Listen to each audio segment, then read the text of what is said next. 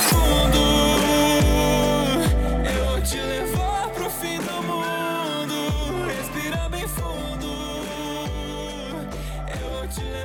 Bom dia, boa tarde, boa noite, boa madrugada, viróticos e viróticas que nos acompanham nesses podcasts da disciplina de introdução ao jornalismo. A gente tá nessa sequência aqui, não é do fim do mundo, onde a gente está fazendo esses encontros remotos. Continuamos à disposição para os contatos aí por todas as formas possíveis, sinais de fumaça, WhatsApp, todos os meios possíveis e também deixando aqui uma base de conteúdo em forma de podcast para a gente organizar um pouco a sequência aí do nosso programa.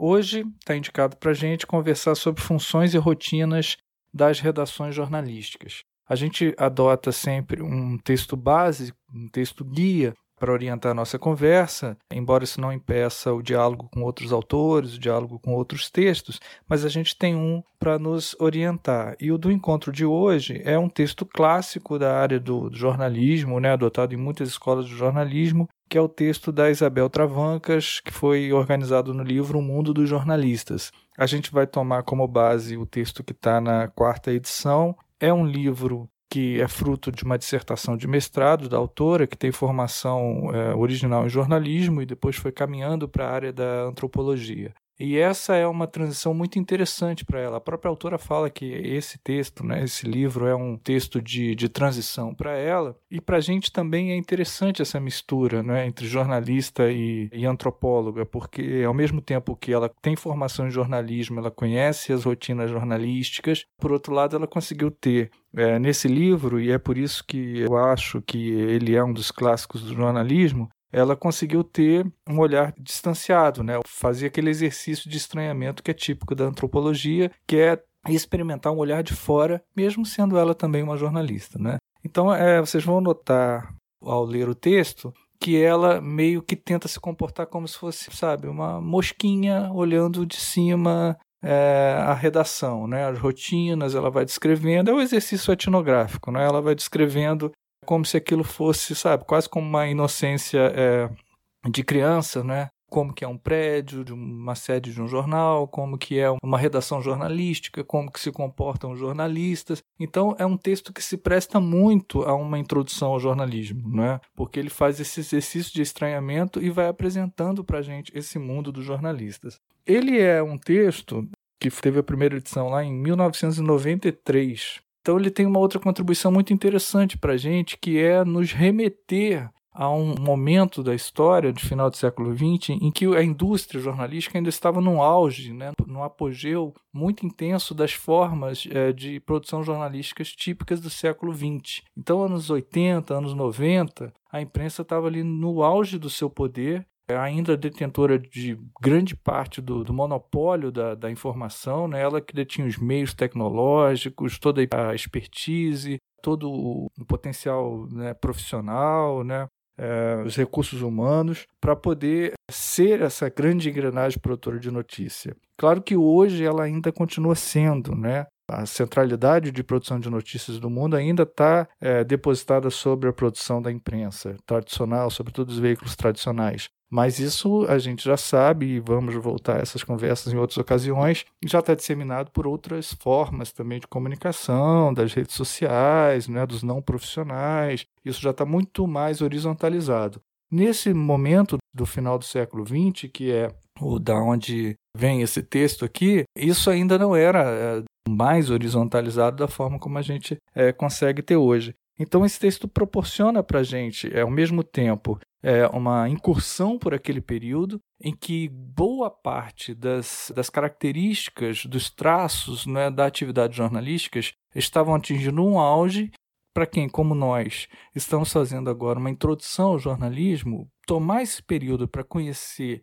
as suas características, as suas tradições, os seus enfoques, seu modo de fazer, suas preocupações centrais, é muito interessante, porque ali a gente vai conhecer é, funções clássicas do jornalismo, formas clássicas de organização de uma redação, que eram naquele momento uma espécie de auge, não é? de, é, de consolidação de um modo de fazer, de, né? de uma certa tradição profissional, e hoje a gente já começa a perceber mudanças muito profundas em tudo que está sendo descrito aqui, né, que tudo que está sendo descrito nesse texto. Claro que o, os novos do bando, né, a moçada que está chegando agora nos cursos de jornalismo, vão até experimentar um estranhamento com relação ao próprio texto, né, se, e sobretudo se já começam a experimentar contatos com produção jornalística de forma profissional, alguns já entrando aí em redações, experimentando alguma forma de, de prática jornalística em redes sociais, enfim. Mas é importante para a gente esse texto, né? Que, porque ele nos apresenta uma herança próxima, né, que os novos do bando agora estão recebendo, né, uma herança bem próxima. Ele, ao mesmo tempo que ele não é ali como a gente vê nos cinemas, aquelas antigas redações do jornalismo romântico lá dos anos 40, 50, né? ele não é isso. Ele, ao mesmo tempo, não é hoje. Então, ele está ali no momento que é meio ápice das formas mais tradicionais de produção de jornalismo. É muito bacana a gente ler o texto, mergulhando na época dele, né, dos anos 90, início dos anos 90 do século 20, e ao mesmo tempo fazendo uma comparação com hoje e que, de certa forma, a própria autora faz nessa quarta edição, com notas de rodapé em que ela vai pontuando algumas características que já foram alteradas nas redações. E a gente percebe até um outro salto, né? é o salto que não está no texto, porque é, essa edição, a quarta edição de 2011, e a gente já percebe que em quase uma década também já há mudanças em relação à própria atualização que o texto faz de si mesmo. Né? É um texto muito rico para a gente percebendo isso, e, e ele começa né, fazendo esse retrato fim do século XX, né, fim ali da, da década de 90, né? E a própria autora descreve essa, essa, esse texto, essa contribuição dela, como uma espécie de fotografia de um grupo profissional particular em um momento específico do século XX. E, como tal, pela riqueza dos personagens investigados, ainda pode proporcionar uma reflexão interessante sobre o jornalismo fecha aspas, da Travancas. Ou seja, é, esse, esse trabalho dela, ela ouviu vários profissionais da imprensa carioca nos anos 90, de grandes veículos, e frequentou as redações, acompanhou também o trabalho deles em carros de reportagens. Então, além desse trecho que está indicado para vocês aí de leitura, nós vamos ter um outro podcast com outro trecho também para comentar. Eu recomendo para quem ainda não fez, fortemente comprar mesmo o livro. Teu livro é, uma, é um livrinho é, fácil, gostoso de ler e, e básico na biblioteca de todo estudante de, de jornalismo. O Mundo dos Jornalistas, de Isabel Travancas. Ela começa descrevendo assim a centralidade do, do da própria sede do jornal. Ela está falando, claro, de um grande jornal do Rio de Janeiro, é, no caso o Globo aqui inicialmente, mas isso é uma realidade que a gente pode encontrar até em jornais médios, né, de cidades médias, jornais regionais, que é essa centralidade da empresa jornalística, né, quase sempre centralidade tanto espacial quanto é, no imaginário popular, né, ela começa falando de aspectos físicos do prédio, quase sempre no centro da cidade, com uma grande estrutura, com grande movimentação, com gráficas acopladas aos veículos, próximas às redações. Essa é uma característica que começou a mudar também, né? porque, sobretudo por questões urbanas mesmo, né? espaços muito valiosos no centro da cidade, começou empurrando gráficas jornalísticas que precisam de espaços maiores para periferias. E as possibilidades de comunicação também não permitiram que eh, não fosse mais necessário que uma coisa tivesse colada à outra. Né? Nos jornais mais antigos, você precisava ter a gráfica do lado da redação, próxima à redação, porque o processo ainda era muito analógico, né? Você tinha que transferir arquivos com jornal feito, diagramado, para descer para a gráfica, e aquilo era feito fisicamente, né? Agora isso pode ser feito remotamente, pode ser transmitido por rede, por satélite, por outras formas de comunicação. É, então uma coisa não precisa estar mais acoplada à outra. Nesse momento ainda se precisava e ainda tem muitos jornais, sobretudo no interior do país, que ainda é, tem esse tipo de característica, né? De você ter aquele grande prédio com a gráfica acoplada. Aliás, um parênteses importante aqui é o do porquê que a gente está falando tanto em jornais e com essa característica de, de jornal impresso. A própria autora fala que o trabalho dela aqui, embora ouça profissionais de TV e de rádio, e também no nosso caso, na nossa disciplina, quando a gente faz introdução ao jornalismo, a gente fala de, de várias áreas do jornalismo, quando a gente está falando de características tradicionais do jornalismo, é muito comum a gente se recorrer ao jornalismo impresso, né? o jornalismo diário de mídia generalista impresso, aquele jornal diário que cobre máximo de aspectos da vida cotidiana. Porque, como ela própria diz aqui, o jornalista de jornal impresso é uma espécie de paradigma do jornalista. É engraçado porque, se você pegar, por exemplo, na produção cinematográfica, né, a gente que estuda lá representações do jornalismo de cinema, e aí vai ver como que os jornalistas são representados no cinema, é mais comum, embora, claro, haja filmes clássicos sobre jornalistas em jornais impressos, né, como aquele clássico do Todos os Homens do Presidente e muitos outros, mas é mais comum pelo próprio modo como consegue produzir imagens, né? É mais comum que o repórter seja associado à figura do repórter de TV, né? É muito comum a gente ver em filmes, até filmes que não são especificamente sobre jornalismo, que tem outros temas, mas tem aquela figura ali do repórter de TV chegando para dar verossimilhança à cena, né? Para dar aquele molho de que há uma sociedade acompanhando aquele determinado acontecimento ali que se desenrola na trama, né? Então ela justifica isso também, essa centralidade no caso do jornalista do impresso, e é possível entender muito bem o porquê disso, né? Porque o, foi o jornalismo impresso, primeiro que é a forma mais tradicional de jornalismo, né? O jornalismo do formato moderno como a gente o entende hoje, ele, ele começa no, no jornalismo impresso, né? A primeira, primeira forma dele é ele vem da revolução gráfica de Gutenberg e aí você começa a ter toda uma história de construção de periodismo em torno disso, é, ou seja, a forma impressa é a forma originária é, do jornalismo. Então é a que tem mais know-how, é a que foi ao longo do tempo construindo um determinado olhar, um determinado modo de fazer jornalismo. E mesmo uh, quando todas as outras formas já estavam bem avançadas também no século XX, né, como rádio, a TV, o jornal impresso ainda continuou a ser um formato que melhor organizava um determinado ciclo de produção e que mantinha todas as mais tradicionais funções do jornalismo.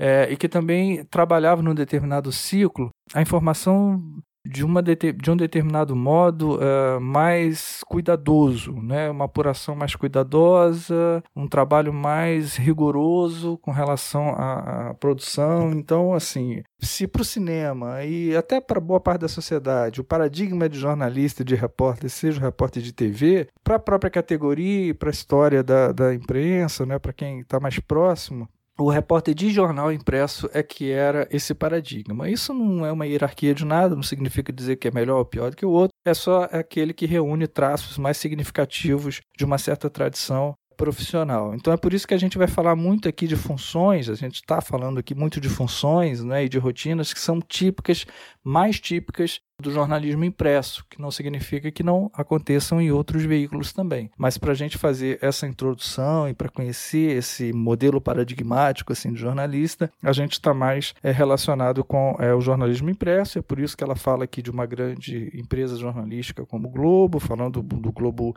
mais ligado ao, ao, jornal impresso mesmo, então fala dessa estrutura. Nessa época que ela faz essa pesquisa, o Globo tinha cerca de 3 mil funcionários, deles 500 jornalistas, isso é é impensável hoje em dia, né? Já houve uma mudança no próprio Globo, né? Gigante, uma fusão de todas as redações. Agora você tem o Infoglobo que reúne que os jornalistas produzem para todos os veículos. Mudanças estruturais também aconteceram lá no jornal, que tem bem menos funcionários do que esse. Então, as novas gerações enfrentam uma, uma realidade de empregabilidade bastante complicada precisam inclusive repensar suas formas de lidar com a profissão, pensando em coletivos, pensando em formas alternativas de financiamento, pensando, vale o termo, com muitas aspas, em empreendedorismo, porque as redações tradicionais, a forma de emprego tradicional se tornou bem mais escassa se comparado com esse passado recente aqui de, dos anos 90 até início dos anos 2000,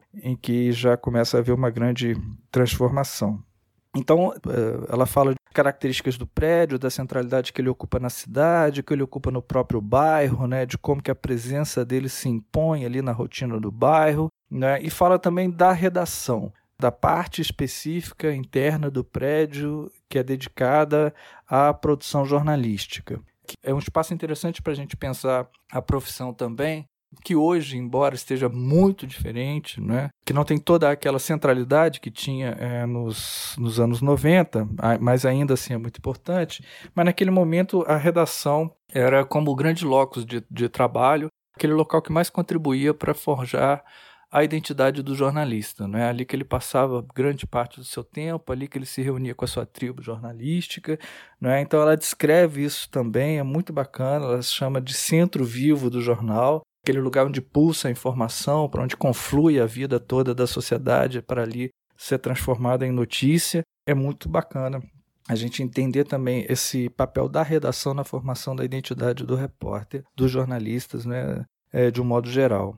Ela faz uma descrição aqui também das funções né, que se dedicam os jornalistas é, nesses veículos. Eu vou aqui é, relatar essas, essas funções, mas é muito importante que a gente não tome essas funções como sendo uma espécie de manual, que necessariamente é assim hoje, que necessariamente essa organização sobrevive, ou que necessariamente o jornalista tem que ser isso ou aquilo, que a gente sabe que hoje a gente é muito mais polivalente, né? Os jornalistas hoje não é, se limitam a ter características somente de uma dessas funções que eu vou ler aqui, comentar aqui com vocês.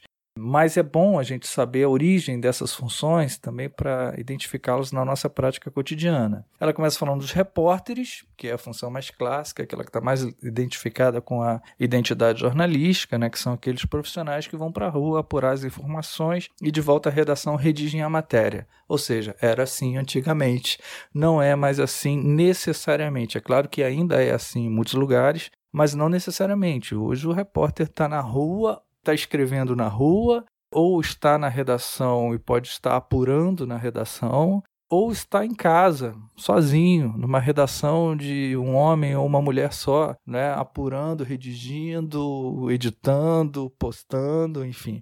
Essas funções se misturaram muito, mas a origem é, da função de repórter está mais relacionada com isso, com aquele que ia para a rua, né, apurava retornava à redação, escrevia na redação. Esse texto ia subindo para uma hierarquia seguinte que passava pelos redatores, que eram os responsáveis pelo texto final do repórter, assim como o título e a legenda da foto, ou seja, função que também já não existe mais.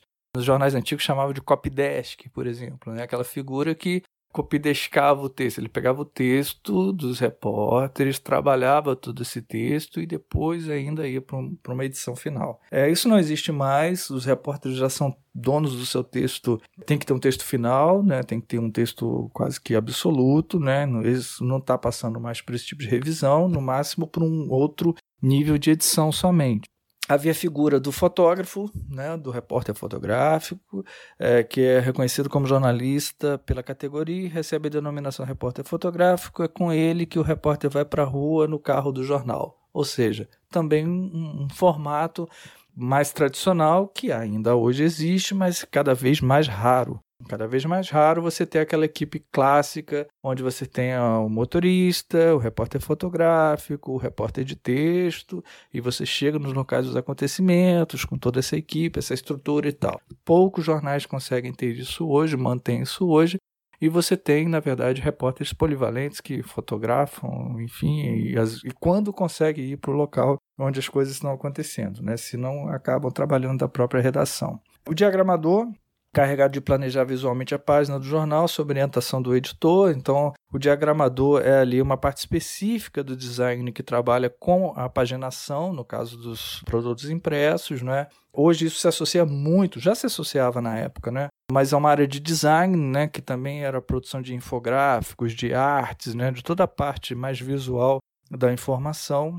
É, você tem a figura do subeditor, que é o assistente do editor, que trabalha como redator, e o diagramador na montagem da página. Ou seja, o subeditor é uma espécie de editor mais próximo ali do botar a mão na massa, né? mais próximo do fazer, do trabalho braçal ali da produção. O editor é o chefe da editoria, responsável pelas matérias publicadas e pelo espaço a elas destinado, é quem dá o aval para os textos e para os títulos também, então é o responsável final por aquela determinada editoria chefe de reportagem, que é quem escolhe, em algumas editorias, como de geral, economia, muitas vezes de cultura, o repórter é mais apropriado para fazer determinada matéria, ou seja, ele acompanha toda a produção, chefia, designa os repórteres para essa ou aquela pauta. Tem a figura do pauteiro, que é o jornalista que é, organiza a pauta do, do jornal, né, em geral que chega mais cedo, que, que, se nutre de todas as informações possíveis, cria pautas também, em outros veículos essa figura se confunde muito, como TV e rádio, né, se confunde muito com a figura do produtor de pauta ou da produtora de pauta,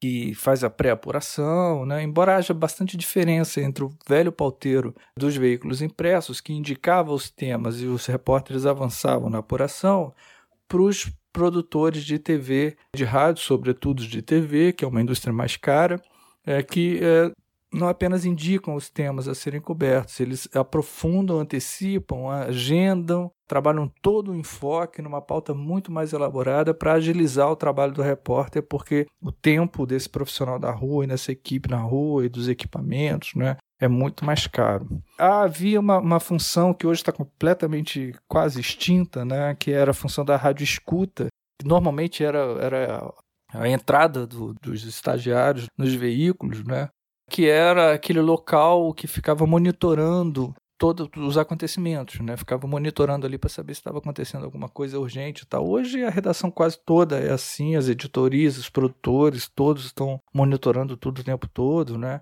Mas era vinha dessa rádio escuta o primeiro alerta sobre alguma coisa quente que tivesse acontecendo naquele momento ali para poder acionar as chefias de reportagem, né, os pauteiros, para poder acionar a engrenagem toda. A figura dos editores-chefes ou diretores de redação, que tem o, a responsabilidade final pelo produto, né? Ele lembra aqui também a figura do editorialista, que era um que são raríssimos hoje, né? mas que eram as figuras é, especialmente dedicadas a escrever os editoriais dos veículos. Né? Então aqui a gente está falando de, de funções clássicas, algumas delas parcialmente extintas, muitas transformadas e a maioria delas fundidas né? A maioria delas é, reunidas, mescladas na figura do mesmo jornalista, né? Que acaba tendo que acumular muitas dessas funções. Então, assim, essa conversa né, e esse texto arruma um pouco de características dessa redação mais clássica. Né? Você tinha, por exemplo, editorias que eram mais tradicionais desses veículos, ainda são nos veículos mais tradicionais, né, como de esporte, cultura, internacional,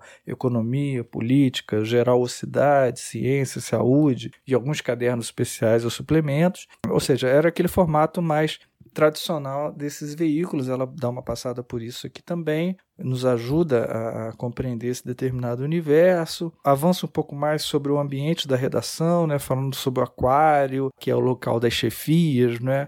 Há também as salinhas do cafezinho, né, e, e dos chamados antigos fumódromos, né, como a, a categoria chamava, que também estão cada vez mais raro, né? É muito mais comum hoje que seja proibido fumar nas redações. Então, às vezes, o jornalista que fuma precisa sair do, do prédio para poder fumar, enfim. Então, são, são é, características que, embora sejam a maior parte delas datadas, por outro lado, contribuem para a gente numa conversa como essa aqui, para que a gente tenha uma certa introdução a esse mundo dos jornalistas, né? tomando ali como referência um período em que ele estava muito mais consolidado. Né? Uma outra noção que era muito mais consolidada ali naquele momento que se alterou absurdamente era a relação que a gente tinha com o espaço e com o tempo. Na questão do espaço, era muito mais claro para a gente, é, embora ali já houvesse uma certa mistura, mas comparado com hoje, já era muito mais clara a distinção entre o espaço do trabalho e o espaço da casa embora já houvesse a grande, isso já há bastante tempo, né, a noção de que o jornalista é jornalista 24 horas por dia, de que ele tem que estar pronto para ser acionado a qualquer momento, mas já havia ali, bem mais do que hoje, uma certa distinção entre o que era o lugar da casa, o lugar da redação e o lugar da rua. E hoje a gente sabe que isso está bem mais alterado, né, misturado. A gente, muita gente trabalha em casa, enfim, e a própria rotina do trabalho se mistura com, com a rotina pessoal e nesse momento de pandemia que a gente está vivendo, então essas coisas se, se misturaram de vez mesmo, né? E a, a noção do tempo, que é uma noção típica da, da notícia. O texto trata disso de modo, modo bastante interessante, né? bastante bacana também. Recomendo fortemente que vocês leiam. Sobretudo no, no momento quase final aqui do, dessa, dessa etapa né, em que a gente está conversando, em que ela descreve um, um, ciclo de jornal impresso. Né? Eu acho que para fechar até esse podcast, eu vou, vou é, ler esse trechinho aqui para mostrar como que as rotinas eram muito bem definidas. Aliás, isso é uma coisa bastante curiosa com relação à prática jornalística desse período, tanto as rotinas quanto as hierarquias eram muito bem definidas. Claro que isso ainda acontece hoje, né? mas está muito mais é, esgarçado, alterado, enfim. Mas naquele momento, isso era muito mais definido. Por exemplo, se chegasse alguém numa redação olhasse aquele monte de gente, as redações eram muito cheias, né? Olhasse aquele monte de gente ali, ia parecer que aquilo ali não dá para entender como saía um jornal impresso daquela maluquice ali. Mas internamente todo mundo sabia muito claramente qual a sua função ali naquele, naquele carnaval ali, né? naquele bloco aparentemente desarticulado. Na verdade, havia uma articulação interna hierárquica muito bem definida. E também de tempo, né? Que eu vou fechando aqui o podcast lendo esse pequeno trechinho em que ela diz o seguinte: Embora funcione 24 horas por dia, a redação tem seus momentos de pique. Em torno das 7 da manhã, há poucas pessoas na sala. Ali se encontram o chefe de reportagem, o pauteiro, alguns contínuos e os primeiros repórteres da manhã que começam a chegar, sem falar nos que trabalharam de madrugada.